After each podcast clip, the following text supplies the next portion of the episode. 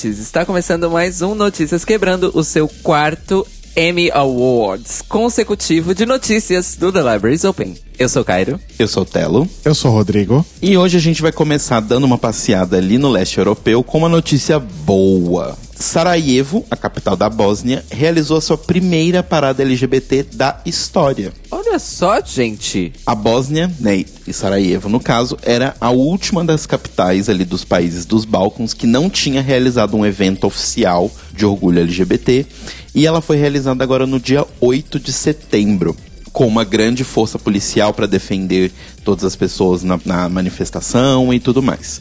Um dos organizadores do evento, que foi o Ena Bavik, eu não sei pronunciar o nome dele, gente, desculpa, mas é um nome bem diferente. Tá perdoado. Bavicic, enfim. Abre aspas. Planejamos a marcha há muito tempo, a necessidade dela há muito tempo e achamos que esse é o momento certo para organizá-la. As pessoas LGBTs na Bósnia estão muito mais ocultas quando comparadas a outros países na região e temem mais sair em público. É, o tema da parada, né, da primeira parada, foi Ima Isaac, que significa Eu Quero Sair. Que era justamente para falar sobre isso, as pessoas terem o direito de sair, se divertir, fazer o que elas quiserem. A marcha foi apoiada por vários diplomatas e ativistas da União Europeia, inclusive embaixadores de outros países foram para a Bósnia para poder participar do evento. Houveram vários grupos protestando contra, inclusive grupos de muçulmanos conservadores que estavam tentando impedir o evento de acontecer, mas foram erguidas aquelas muretinhas para separar as pessoas, né? Colocaram vários quarteirões de distância entre uma manifestação e outra para não ter nenhum problema, e até onde se sabe tudo correu muito bem. E assim, pra gente te, se situar mais ou menos, a homossexualidade e a né, LGBTfobia como um todo não fazem nada contra a LGBTfobia na Bósnia, mas a homossexualidade não é ilegal, o que já fica um pouco mais tranquilo. E alguns festivais queer aconteceram no país entre 2008 e 2014, mas eles foram atacados justamente por pessoas radicais e as pessoas não têm, tipo, bares gays ou lugares LGBT para as pessoas irem e poderem ser quem elas são livremente. Então, o principal pedido da, da manifestação foi esse. Mas parabéns para as pessoas de Sarajevo que conseguiram essa vitória. E esperamos que continue acontecendo e que ano que vem tenha mais. Arrasaram. Eu me pergunto se convidaram o Bono e o Pavarotti para Essa referência só 30 a mais vão pegar, né? Desculpa. Eu peguei, mas, né? Enfim. Mas, mas vocês são da época. Era um projeto que teve, eu não lembro o nome. Acho que era o Brian Eno e o Bono e uma galera. E aí tinha a música Miss Sarajevo. Sim. Com o Bono e o Pavarotti. Seria difícil chamar o Pavarotti porque ele tá morto, né? Mas, Nada que um bom ritual de necromancia não faça. Ou um holograma. Exatamente.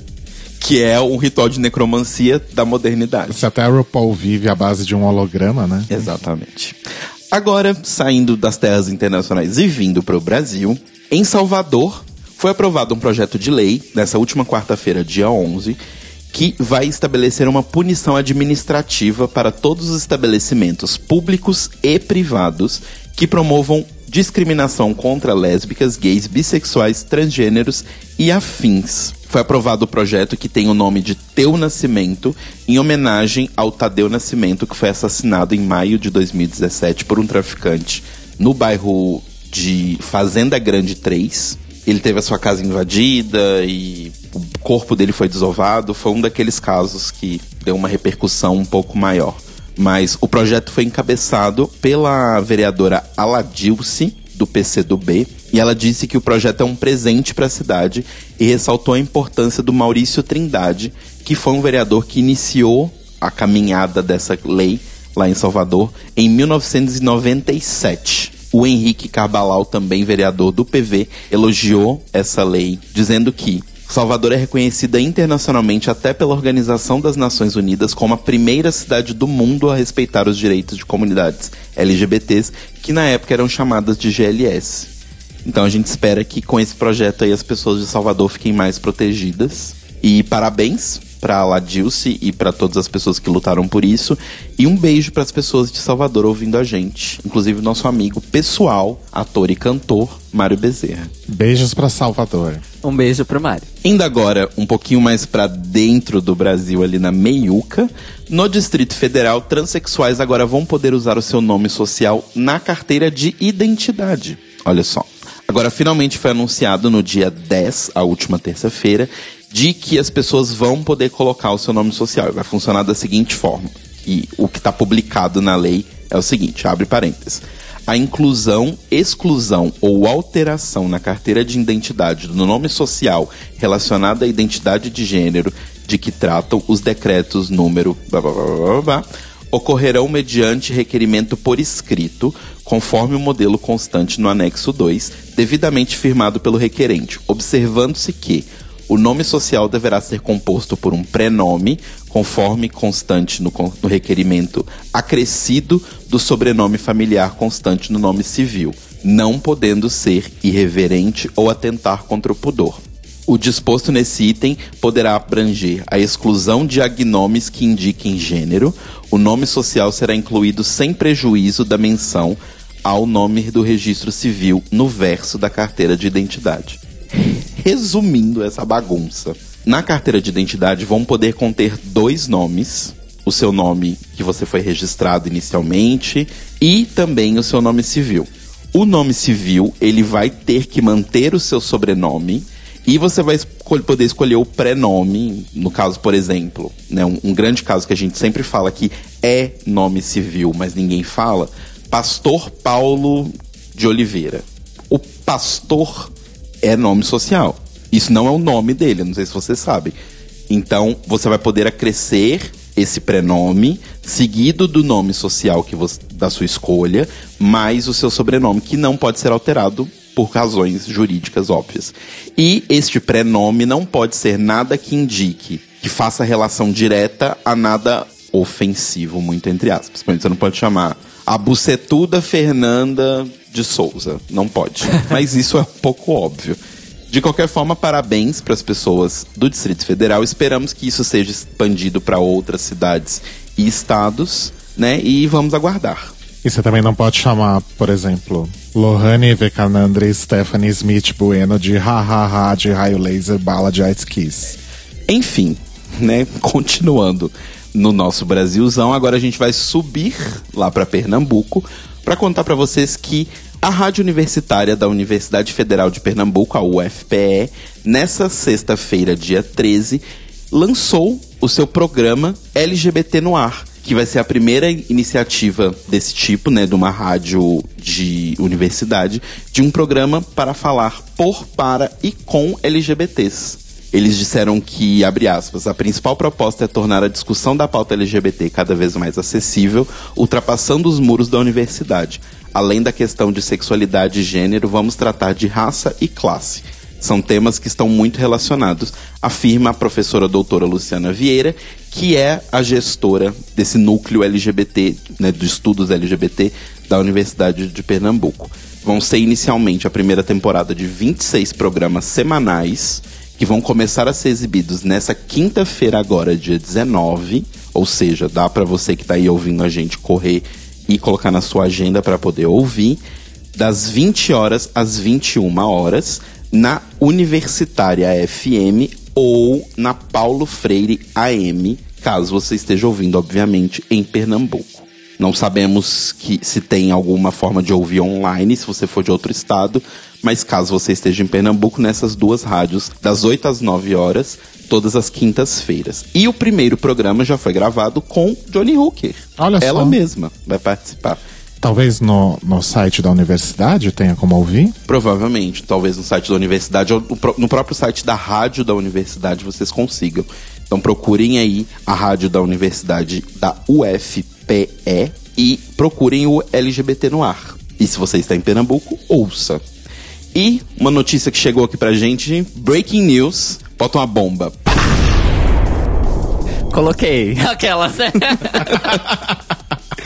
Chegou aqui pra gente agora a informação de que pessoas que nós gostamos muito e que são da nossa comunidade ganharam o prêmio HQ Mix, acabaram de ganhar neste momento. E que já estiveram aqui no The E Library já is estiveram Open. aqui. Quer dizer, no The Library is Open, não aqui. No The Library is Open. Vocês que- entenderam? Ai, mentira. Menina mentira, sério. Então, quem são as vencedoras? As vencedoras são O nosso querido Mário César Oliveira, um dos organizadores da PocCon, ganhou o prêmio de web quadrinhos com o Bendita Cura. O seu quadrinho, então, parabéns para o Mário. E as meninas, eu não sei o nome de todas as meninas, mas conhecemos a Germana, Germana Viana, e a Renata Celibes, ganharam o Gibi de Menininha como publicação mix. Ai, que bafo. Então, parabéns para elas, parabéns para o Mário. E parabéns para todo mundo que ganhou, mas que a gente não conhece, mas vamos procurar saber. Arrasaram muito. Inclusive, bom, eu gosto de repetir isso, que é pra me exibir. Eu tenho uma cópia autografada do Bendita Cura Física, mas é, recomendo a todos vocês. É, eu acho que ainda tem cópias físicas do Bendita Cura para vender direto com o Mário. Pergunta pra ele nas redes sociais. E ele também já está fazendo a campanha de financiamento coletivo para o segundo volume físico do Bendita Cura. Importante lembrar disso. Arrasou. Assim como as meninas também já estão fazendo o financiamento coletivo para o segundo volume do Gibi de Menininha. Olha só. Exatamente. Inclusive, Gibi de Menininha, que é uma super produção do quadrinho nacional. Porque é uma coletânea de histórias de várias autoras, é, várias ilustradoras. E assim, gente, é o bafo. Vocês têm que, sei lá, vejam uma página de exemplo, contribuam, comprem. Mas assim, leiam, porque é foda. Exatamente. E agora vamos pra parte ruim, né? Agora a gente desce pro inferno. Pega na mão do Gibi de Menininha, que tem várias histórias de horror, né?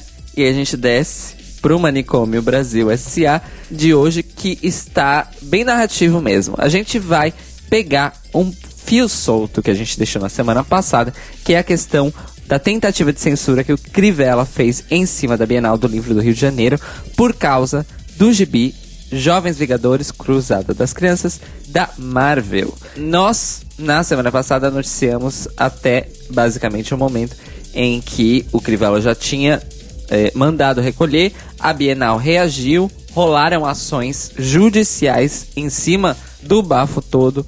Tribunal de Justiça do Rio de Janeiro eh, proibiu o recolhimento para no mesmo dia autorizar. E nos dias seguintes, e aí é a parte que a gente não tinha noticiado porque Wibbly Wobbly Time Wime, é a seguinte: chegou no STF a questão, o ministro Dias Toffoli assinou uma decisão liminar do Supremo Tribunal Federal, atenção ouvintes, do Supremo Tribunal Federal, declarando que esta ação da Secretaria de Segurança Pública do Rio de Janeiro, perpetrada sob comando do governador Marcelo Crivella, era inconstitucional e estava proibida de ser levada a cabo. Mesmo assim, Marcelo Crivella entrou com uma representação no STF para derrubar a decisão de Dias Toffoli, que também foi assinada pelo Gilmar Mendes. É, então, assim, nós estamos agora no momento em que a, o Crivella está ainda tentando reverter a decisão do Dias Toffoli, também assinada pelo Gilmar Mendes, insistindo que ele está certo e que a obra em quadrinhos fere o ECA por causa do seu conteúdo que aborda a homossexualidade. Enquanto isso, ao paralelo do que, isso, do que tudo isso aconteceu, a OAB, Ordem dos Advogados do Brasil, e o Instituto dos Advogados Brasileiros, junto com a Defensoria Pública do Estado do Rio de Janeiro, divulgaram notas oficiais repudiando a decisão do Marcelo Crivella e o perpetramento da ação da Segurança Pública do Rio de Janeiro em cima desta obra de quadrinhos lá na Bienal do Rio de Janeiro. Obviamente que tudo isso causou um furor que chegou inclusive lá na Inglaterra aos ouvidos ou aos olhos do Jim Chong, que é o ilustrador responsável pelo quadrinho, junto com o roteirista aí sim norte-americano, o Alan Heimberg. O Jim Chong chegou a fazer um post nas redes sociais manifestando surpresa por uma obra que já tinha sido produzida e publicada há quase uma década estaria sendo questionada ainda hoje por esse tipo de motivo. Além disso, todas as cópias do gibi esgotaram na Bienal do Rio, obviamente, depois do bafafá todo.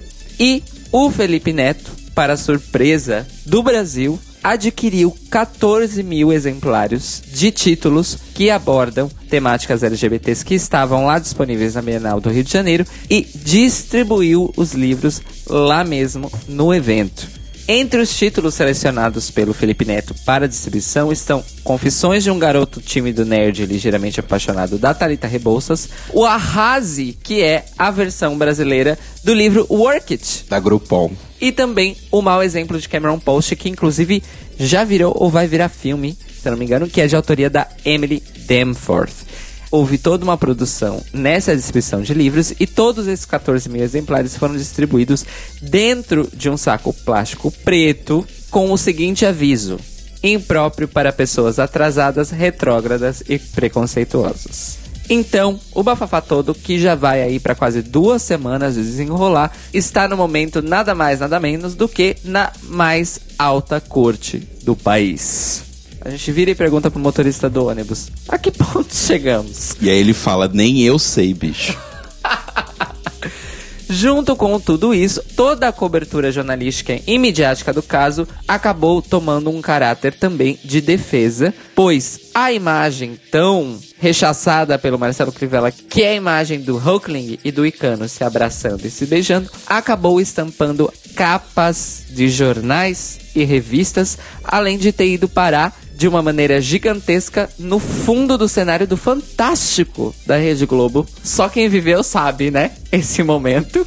Tudo indica que esse caso ainda vai ter muitos mais desenrolares, visto que ainda temos que esperar que fim levará a ação de Marcelo Crivella contra a decisão do STF. Estaremos acompanhando com certeza. Agora, numa dimensão um pouquinho menor no microcosmos do estado de São Paulo, João Dória na onda aí de defesa da família contra a ideologia de gênero, uh, fantasma do comunismo, né? É se fudeu, porque uma liminar do Tribunal de Justiça do Estado de São Paulo simplesmente mandou, mandou, ordenou que o governo do estado de São Paulo devolvesse as apostilas que tratavam do tema de diversidade sexual e que foram todas recolhidas e seriam destruídas. Porque a gente tá com esse tipo de dinheiro pra jogar fora. É, então, fica imaginando o gasto disso, né? O gasto pra fazer um negócio que depois vai ser retirado e aí vai ser destruído. É um processo que gasta. Porque em termos oficiais, quando você destrói qualquer tipo de material, é de qual maneira, gente? Cremando o material. Isso custa muito dinheiro. Se cremar pessoas que faleceram custa dinheiro, imagine queimar mais de mil exemplares de livros, não é mesmo? O João Dória, para a surpresa de todos, afirmou na sexta-feira 13 que ia sim acatar a decisão do Tribunal de Justiça e vai devolver as apostilas de ciências que foram recolhidas dos alunos do oitavo ano do Fundamental e serão devolvidas também com o material de suporte até a próxima semana, no caso, esta que começa hoje, dia 16 de setembro de 2019. E não vamos nos iludir do tipo, achar que foi uma, um pensamento do tipo, ah, é verdade, né? Eu vou acatar porque não tem nada a ver. Não, acatou porque é cuzão e não tinha mais pra onde ir, né? Exato. Além do que, se o governo do estado de São Paulo quisesse contestar o Tribunal de Justiça do estado de São Paulo, adivinha o que ia acontecer? Ia parar numa corte superior. Olha só. O que, que eu acabei de falar agora, mas antes sobre o Crivella? Pois bem. Acho que o Dória pensou, porra, o Crivella vai se fuder no STF. Eu não quero correr esse risco. Exato. Então, talvez seja por isso, né? Continuando na onda de censura, gente, eu não acredito que eu vou dar uma terceira notícia sobre censura. Mas ok, em 2019. Pois é. 2019, né? Que ano? Que anos? Nós fomos pesquisar, porque ficamos devendo, inclusive, mas o título de alguns dos materiais audiovisuais que foram citados nominalmente pelo Bolsonaro na tal da live sobre a Ancine, em que ele prometeu que não ia mais ter dinheiro pra esse tipo de filme, de gay, de viado, de prostituta, de travesti, de gente preta, basicamente isso.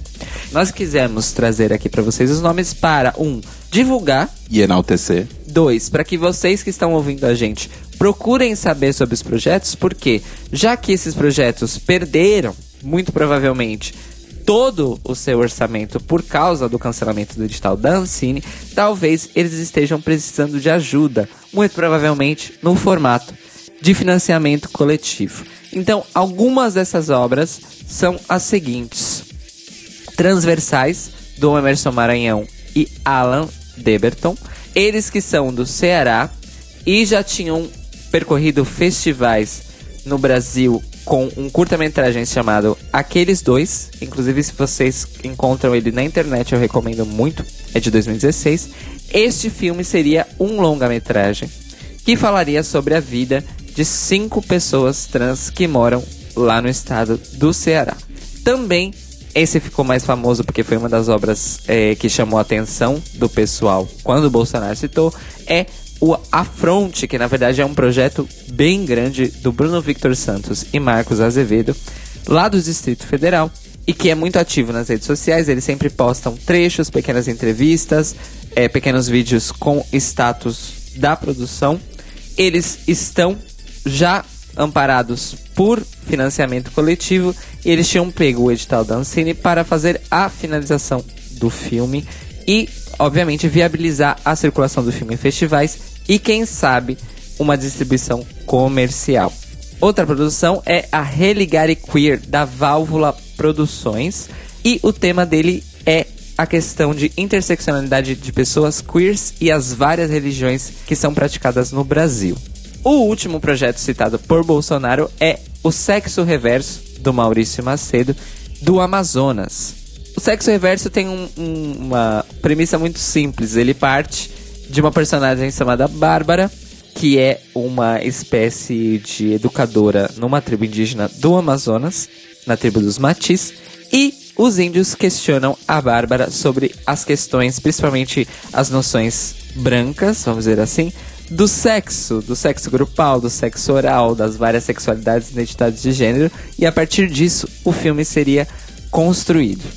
Então, assim, divulguem, pesquisem, vão procurar ajudar com a questão do, do financiamento coletivo. Sigam nas redes os produtores, as contas das produções e vamos fazer esses quatro projetos sobreviver mesmo com esse corte da Ancine, certo? Ainda falando sobre a Ancine, eu acabei sendo impactado digitalmente por uma notícia horrível o Negrume, que é um curta que a gente já falou aqui anteriormente, né? Quando ele estreou no Mix Brasil do ano passado. Ele estava prestes a vir aqui para Lisboa, para o Queer Lisboa, que é o Mix Brasil daqui, basicamente.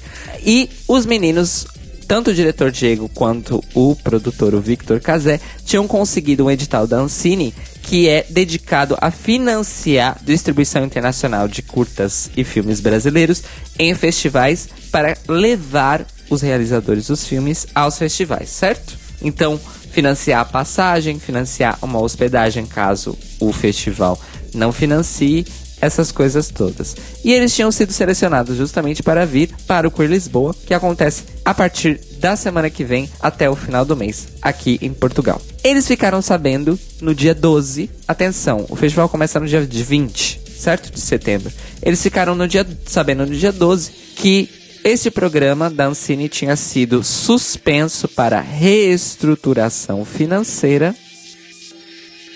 Pausa dramática. E que eles tinham sido um dos projetos que, infelizmente, seria indeferido nessa suspensão. Ou seja, basicamente o governo disse: Claro, a gente vai dar o dinheiro para vocês, vocês estão selecionados. E aí, oito dias antes da viagem em si, de subir no avião e vir para cá, o governo disse: Desculpa, não vai rolar. Só que a questão é a seguinte: além deste caso que eu fiquei sabendo pessoalmente num canal direto, eu fui pesquisar, porque eu pensei, não é possível que isso não tenha virado notícia. Eu estava certo. Aqui no El País, eles citam que 11 filmes que teriam sido aprovados para 11 eventos internacionais de cinema também simplesmente ficaram a ver navios e a não voar em aviões. Então, falando em financiamento coletivo, né, que é a grande questão, a grande salvação é, de todos nós no Brasil de Bolsonaro, o Negrume está fazendo uma campanha de financiamento coletivo para poder pagar as dívidas da viagem já que, por causa da questão de antecedência, eles já compraram as passagens parceladas e seriam ressarcidos, né, pela Ancine depois que voltassem ao Brasil. Agora eles estão sem esse dinheiro e estão fazendo esse financiamento coletivo que a gente vai deixar o link aqui para vocês. Então assim, gente, está ficando caótica a situação da cultura e das artes no Brasil, principalmente porque o governo agora não está mais tendo vergonha nenhuma de simplesmente praticar a censura. Só para citar mais dois fatos que não são necessariamente relacionados à nossa comunidade, mas tem a ver com isso. O filme do Wagner Moura sobre o Marighella simplesmente teve a sua estreia no Brasil que estava programada para novembro. No circuito comercial, em várias salas no país inteiro, foi simplesmente cancelado pela Ancine. E também um festival de cinema de Porto Alegre sofreu uma tentativa de censura para que o, o documentário sobre o Chico Buarque não fosse exibido na cidade. Então assim, temos que estar atentos e fortes, não é? E este foi o Manicômio Brasil de hoje. Muito difícil. 2019, também conhecido como 1968, o ano que não terminou. Pois é. Enfim, vamos então para o Boletim Greg Race, o seu drops de notícias sobre RuPaul's Drag Race e correlatos. E a gente começa contando que, pela quarta vez consecutiva, a drag queen RuPaul abocanhou aí o prêmio de melhor apresentador de reality show ou competição no Emmy, né? Que é aquela super premiação da TV norte-americana. Então, RuPaul acaba aí conquistando um recorde. Só o Jeff Probst, do Survivor, tinha conquistado quatro Emmys nessa categoria até então. Premiação aconteceu agora aí nesse último sábado, dia 14. E aconteceram também algumas outras premiações de categorias mais técnicas. Nesse próximo final de semana continua aí a rodada de premiação do Emmy com categorias mais mainstream, digamos, mais na sua cara, né? Melhor série dramática, melhor reality, melhor série de não sei o que, blá blá blá, né? Enfim.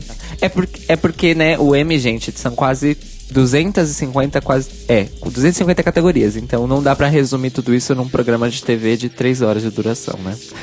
Exatamente. Senão as pessoas estariam mortas ao final de tudo, né? Bom, no total, né, juntando todas as categorias, RuPaul's Drag Race estava de alguma forma indicado em 14 delas. Nessa primeira premiação aí que a gente teve nesse último final de semana, além de RuPaul ganhando esse prêmio como como melhor apresentador de reality competition, nós tivemos também o Untucked concorrendo aí a melhor reality show não estruturado, mas perdendo para United Shades of America. Mas tivemos também outras premiações aí. Melhor cabelo em série multicâmera ou especial para o Hector Poca Sangre, que é responsável aí pelos cabelos de RuPaul e Michelle em Trump The Musical, episódio da 11 temporada. E melhor figurino em série de variedade, não ficção ou reality show. Prêmio abocanhado aí pelo Zaldi, pelo look da RuPaul em Trump The Musical. E para a Artcom, que é responsável aí pelo look da Michelle Visage. E no seu discurso, RuPaul dedicou o prêmio para Jacqueline Wilson, que era uma produtora de RuPaul's Drag Race desde a segunda temporada e que faleceu aí no último dia 10 de setembro, semana passada, e foi uma grande comoção aí entre todas as pessoas envolvidas com RuPaul's Drag Race, né? Apresentadores, jurados, produção, artistas e, e competidoras da, de todas essas últimas temporadas do, do reality. E, inclusive, a Jacqueline estava indicada numa categoria aí de produção de RuPaul's Drag Race, né? Ela era uma das muitas pessoas de produção que tinha o seu nominho ali. Eu, sinceramente, nunca tinha ouvido falar sobre ela, porque a gente sabe muito pouco sobre as pessoas diretamente envolvidas com a produção e que ficam atrás das câmeras, né? Mas fica aí então a lembrança da Jacqueline, porque ficou bem claro o quão importante e especial ela era para RuPaul's Drag Race, né? E vamos aguardar então se nesse próximo final de semana o reality em si abocanha aí novamente o prêmio também. Inclusive, se eles ganharem é, esse ano a categoria de melhor reality show de competição, Michelle Visage vai ganhar o seu primeiro Emmy. Porque neste ano ela está na lista de pessoas indicadas como produtora de RuPaul's Drag Race. Olha só. Olha só. Bom, outra coisa que aconteceu também de muito legal, só que no final de semana retrasado, foi a DragCon New York, que aconteceu aí entre os dias 6 e 8 de setembro em Nova York, como diz o próprio nome. E esse ano, mais do que em anos anteriores, a DragCon teve um viés, um caráter aí bastante político, né? Foram 50 mil pessoas aí que compareceram ao evento durante os, os seus três dias. E uma coisa bem interessante que aconteceu foi a presença, entre aspas, da senadora Elizabeth Warren, que é uma senadora americana, democrata e candidata a presidente dos Estados Unidos. Ela esteve na DragCon primeiro por meio de um vídeo que foi exibido aí logo no, no, no comecinho, na abertura da, da DragCon, uh, falando sobre a importância de se registrar para o voto, né? Um, um heads up aí que a própria RuPaul já tinha dado na décima temporada. O vídeo foi apresentado pela Trixie, que contou sobre a experiência dela de quando ela foi votar em full drag na escola onde ela fez o, o ensino fundamental e falando que se ela fez isso, todo mundo poderia fazer também. Elizabeth Warren, no seu vídeo, disse que é importante se registrar para fazer as nossas vozes serem ouvidas, porque quando nós entramos na luta, nós vencemos. E ela fez aí um, um recorte sobre o número de mulheres trans americanas, particularmente uh, mulheres trans negras, que foram assassinadas no último ano e que nós precisamos lutar contra isso e que igualdade significa igualdade, ponto final. E além disso, tinha uma, uma das muitas cabines da, da DragCon, era uma cabine que tinha uma figura de papelão da Elizabeth Warren em, em, tamanho natural que você com um boá com as cores da, da bandeira LGBT e você podia ir lá tirar foto com a, com a Elizabeth Warren e e pegar informações sobre a importância de, do registro de voto, etc. E, segundo a produção da DragCon, outras figuras políticas também foram convidadas para participar do evento e também algumas organizações. Então a gente teve a Heads Count, que é uma organização não partidária que encoraja a participação na democracia, que espalhou várias chamadinhas aí pelo espaço da DragCon falando sobre a importância do registro para o voto. Então tinha lá o. Você passava lá no, do lado de uma cabine e tinha lá o Sissy That Vote. Aí você passava da, do lado da outra, tinha lá You Better Vote. Então realmente teve esse caráter bem forte na, na DragCon Nova York desse ano. Quem também estava lá era a Marty Gold Cummings, que é uma drag queen que anunciou que em 2021 vai se candidatar aí para um, uma cadeira no New York City Council. E ela participou de um painel chamado Trump and Mitch Sashay Away: How We Win in 2020.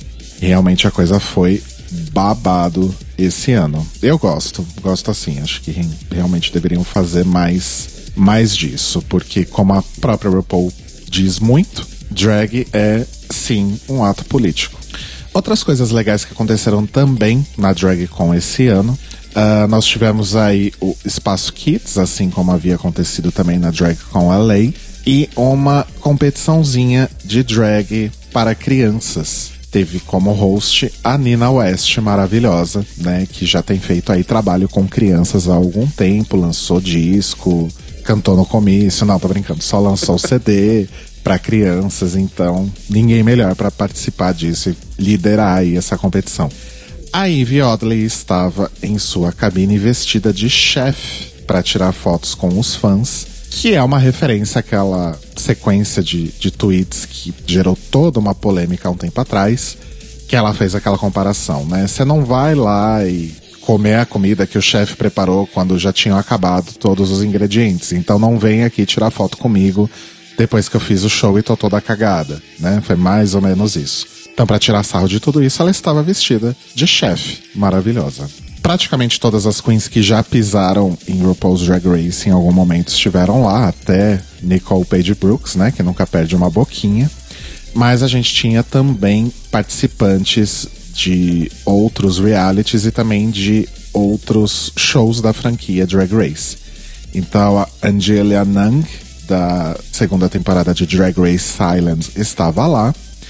Meatball e a Bora de Dragula também estavam lá. Provavelmente tinha outras pessoas de Dragula também, mas essas são as que eu via as fotinhas.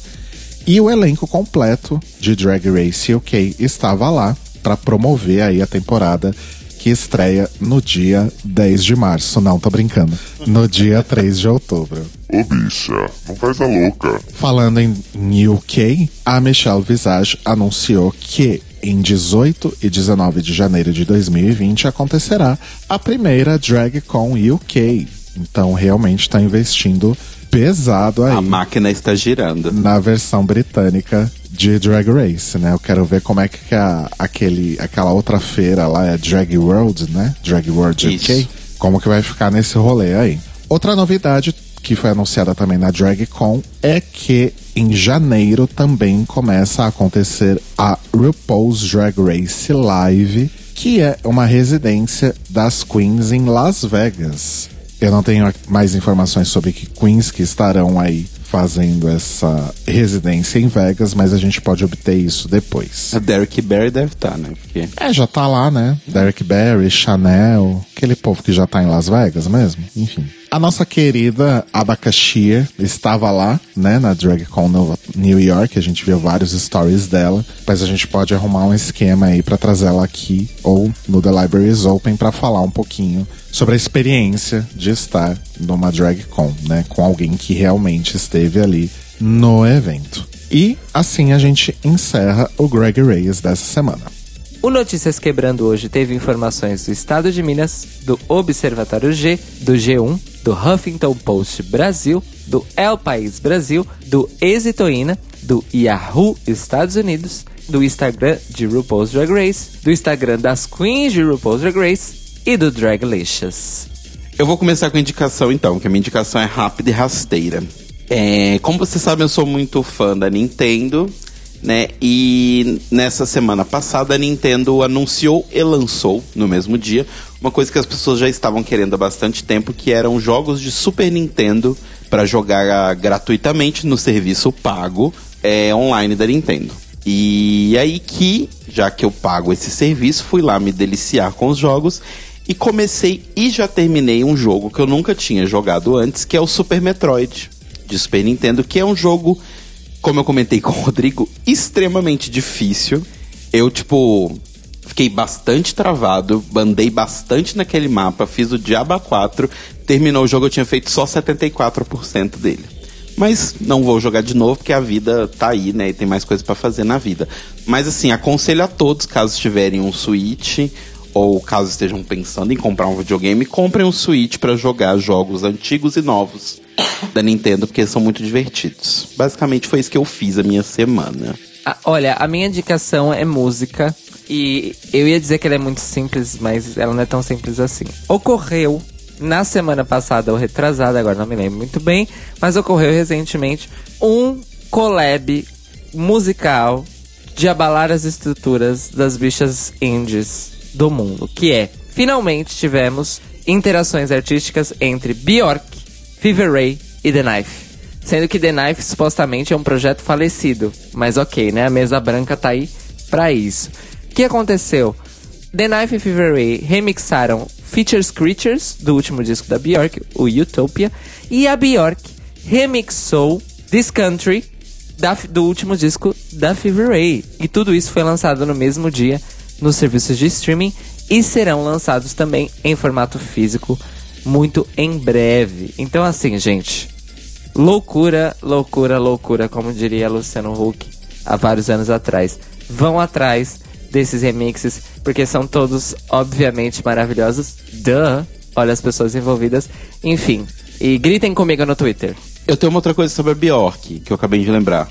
É uma indicação só que não, porque eu não vi, né? Mas assim, estou indicando de qualquer forma. Que a Bjork lançou na Steam o, as experiências em VR que ela fez pro Utopia. É verdade, rolou isso também. É verdade. Sim. Então, caso você seja uma pessoa agraciada com bastante dinheiro e tenha um VR, ou você também seja agraciado com uma quantidade ok de dinheiro e possa ir num arcade VR né, na sua cidade, procure a experiência da, da Bjork, porque disseram que tá bem legal. Eu não, não obviamente não joguei, mas Quer dizer, joguei não, né? Vivi a experiência, mas. Eu sim, porque foi exatamente isso que teve na exposição Bjork Digital que rolou no MIS no mês passado. Em ah, São legal. Paulo. E assim, então assim, quem tiver esse dinheiro tanto para comprar a experiência no Steam quanto para ter, né, os equipamentos necessários, faça. É bafo. Arrasou. A minha indicação, na verdade, é um serviço de utilidade pública é, na verdade, é uma, uma indicação compartilhada com o nosso querido Roba. A Dani Menezes, que é amiga do Roba e colaboradora do, do site e perfil de Instagram Viajante Colorido, que compartilha várias dicas aí de viagens LGBT+. Ela faz parte de uma ONG em Blumenau, que é o Instituto Feminísia Floresta, que desenvolve trabalho com mulheres em situação de violência doméstica, oferecendo apoio psicológico, jurídico e financeiro. Pois bem, a Dani começou um projeto para transformar o seu hostel, o Brazucas Hostel, numa casa de passagem para abrigar mulheres que estão em situação de vulnerabilidade. É a Casa Nísia. Então ela está aí começando esse, essa benfeitoria e para viabilizar então a Casa Nísia. É um projeto bastante interessante, tem bastante coisa para ler lá no site do projeto, que é benfeitoria.com barra Casa Nísia. Nísia é N de navio, I de isqueiro, S de sapo, I de escola, brincadeira, I de isqueiro, A de amor. E vocês podem também ver mais informações aí no Instagram da Dani, que é dani.menezes. Três essas no finais, no final. Então, dani.menezes. Menezes é com Z. Menezes com Z de Zabumba. Então fica aí minha indicação barra serviço social de utilidade pública.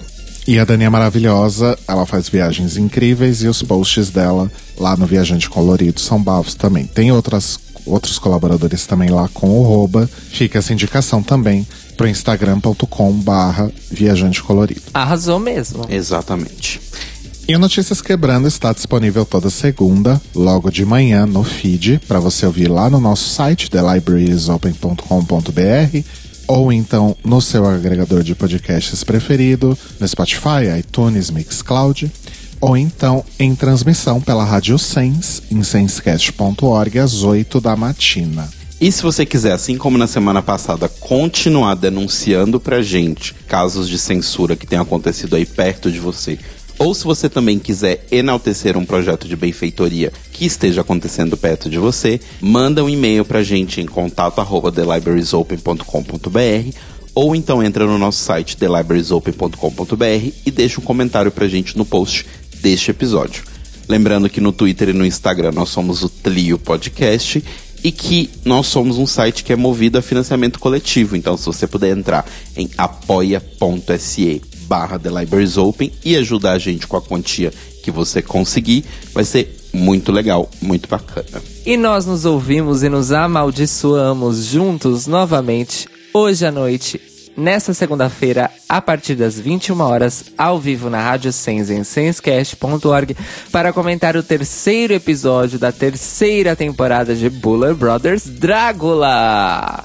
Não vou fazer a piadinha da música hoje, porque já deu, né? Então estejam com a gente. Teremos um convidado muito, muito especial que literalmente pediu para comentar esse episódio. Então vai ser babado. Estejam com a gente. Sabe quando a RuPaul fala All Star 5 vai chegar muito mais cedo do que você espera? Então, este, partici este participante vai voltar ao The Libraries Open muito antes do que você. Do que você esperava.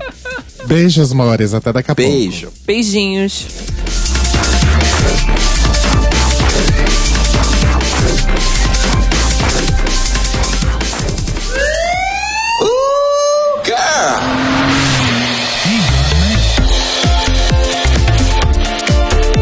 Esses são os nossos queridos apoiadores que ajudam a fazer do Tlio um podcast cada vez melhor por meio da nossa campanha no Apoia-se. Obrigado, Moris!